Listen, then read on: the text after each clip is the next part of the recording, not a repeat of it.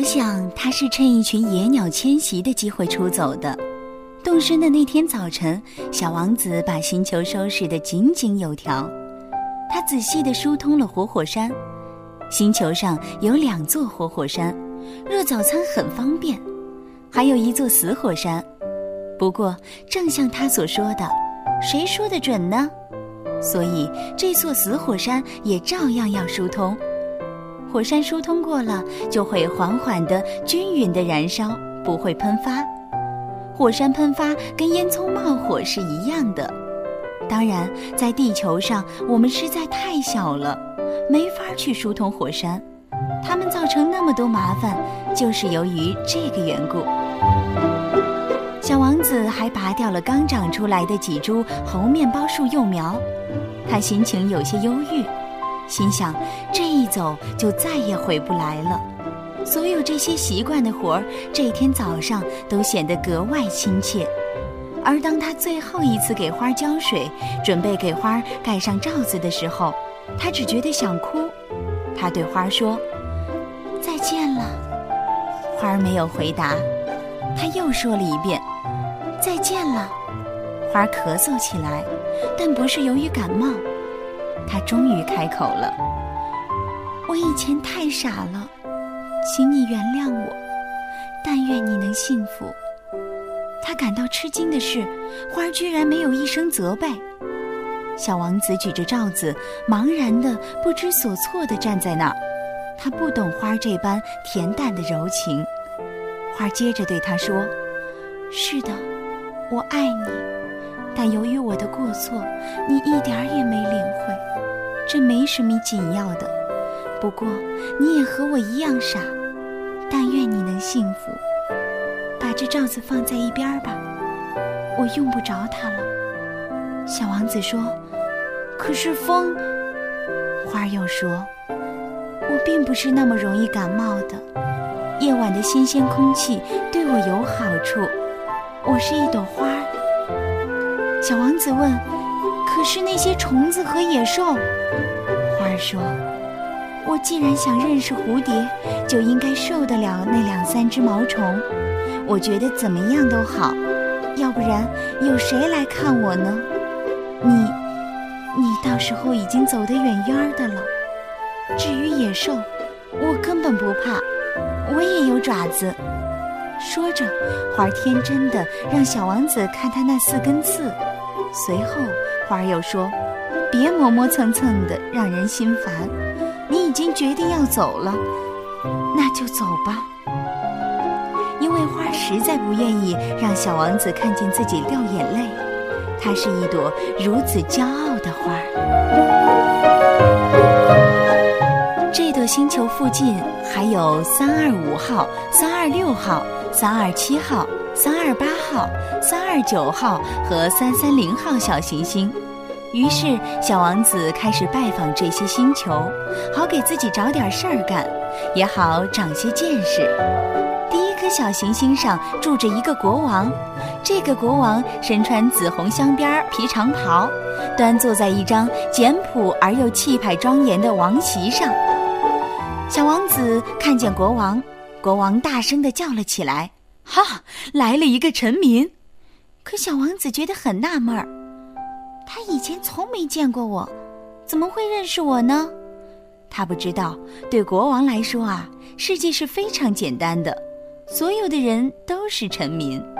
国王说：“你走近点儿，让我好好看看你。”他觉得非常骄傲，因为他终于成了某个人的国王。小王子朝四下里看看。想找个地方坐下来，可是整个星球都被那袭华丽的白釉皮长袍占满了，所以他只好站着。不过由于他累了，就打了个哈欠。国王对他说：“在国王面前打哈欠有违宫廷礼仪，我我禁止你打哈欠。”小王子歉疚地说：“我没忍住，我走了好长的路，一直没睡觉。”国王对他说：“嗯，那么我命令你打哈欠。我有好几年没见人打哈欠了。哼哼，我觉得打哈欠挺好玩。来，再打个哈欠，这是命令。小王子涨红着脸说：“我给吓着了，打不出来了。”国王回答说：“，嗯，那么，那么我我命令你一会儿再打哈欠，一会儿再打。”他嘟嘟囔囔的，看上去不大高兴。国王其实是要别人尊重他的权威，他不能容忍别人不服从命令。他是个专制的君主，不过因为他很善良，他下的命令都是通情达理的。要是我命令，这番话他说的流畅极了。要是我命令一个将军变成一只海鸟，那个将军不服从，这就不是那个将军的错，这是我的错。小王子怯生生地问：“我可以坐下吗？”国王回答他说：“我命令你坐下。”然后国王庄重地挪了挪白釉皮长袍的下摆。可是小王子感到很奇怪：这么小的星球，国王能统治什么呢？他说：“陛下，请允许我向您提个……”国王赶紧抢着说：“我命令你向我提问题。”陛下，您统治什么呢？一切。国王的回答简单明了：一切。国王小心翼翼地做了个手势，指了指他的行星、其他的行星和所有的星星，全都归您统治。小王子问。国王回答说：“全归我统治，因为他不仅是一国的专制君主，还是宇宙的君主。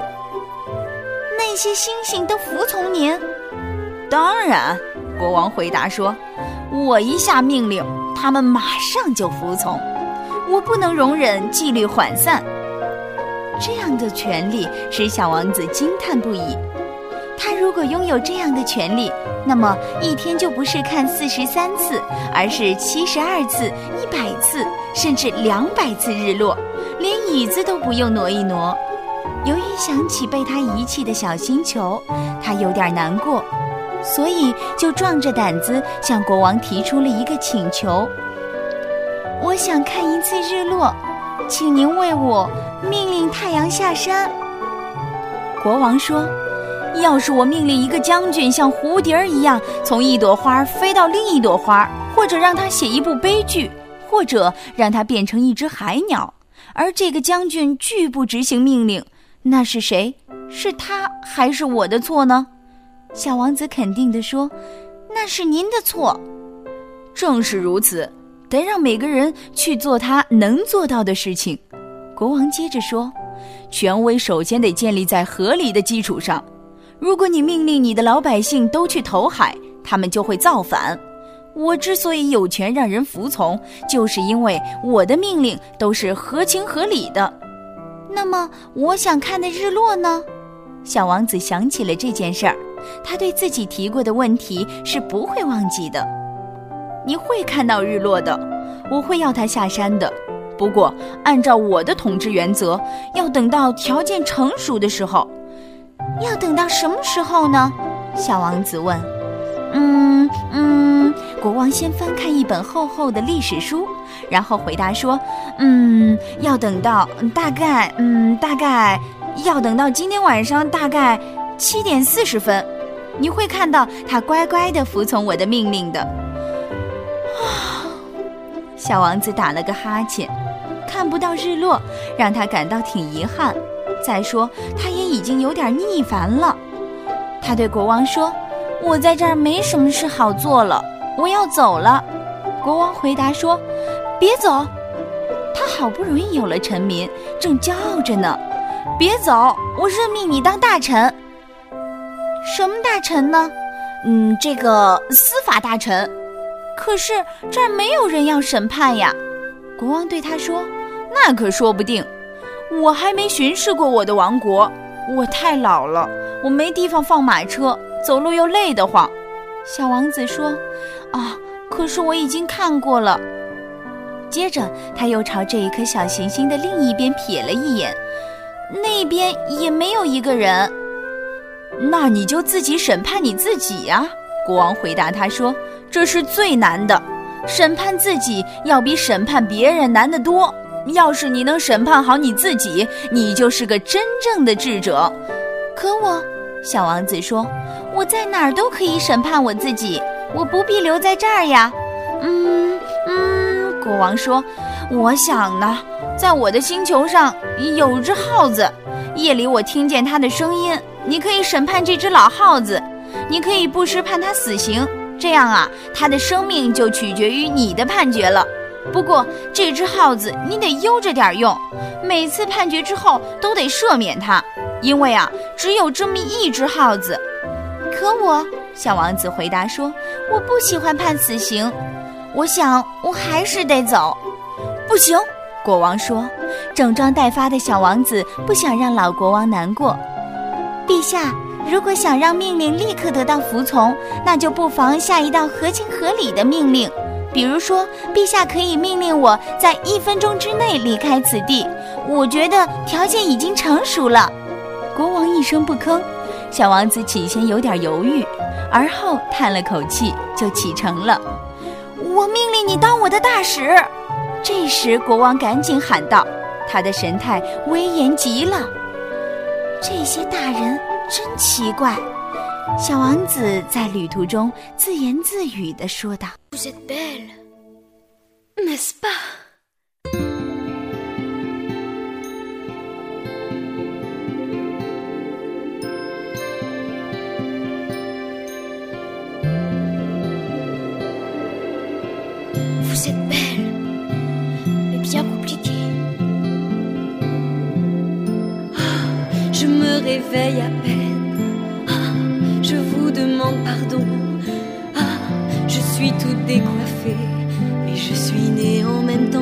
Soleil.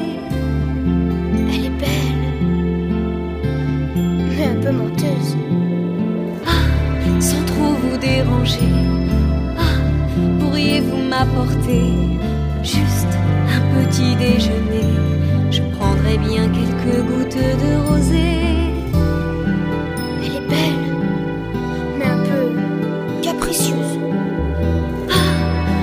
mes quatre épines. Pas prendre. Moi, je n'ai pas peur des tigres. Ils peuvent toujours venir, je sais me défendre. Elle est belle, mais un peu prétentieuse. Ah, j'ai toujours un peu froid. Ah, je hais les courants d'air. J'aime tant que l'on prenne soin de moi. Vous n'auriez pas par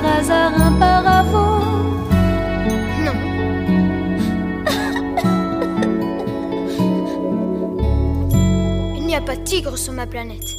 Et les tigres, ça ne mange pas d'herbe. Je ne suis pas une herbe. De toute façon, le soir, vous me mettrez sous globe. Hein? Il fait très froid chez vous. C'est mal installé. Là d'où je viens. Oh, oh pardon. Oh, des oies sauvages. Si, si.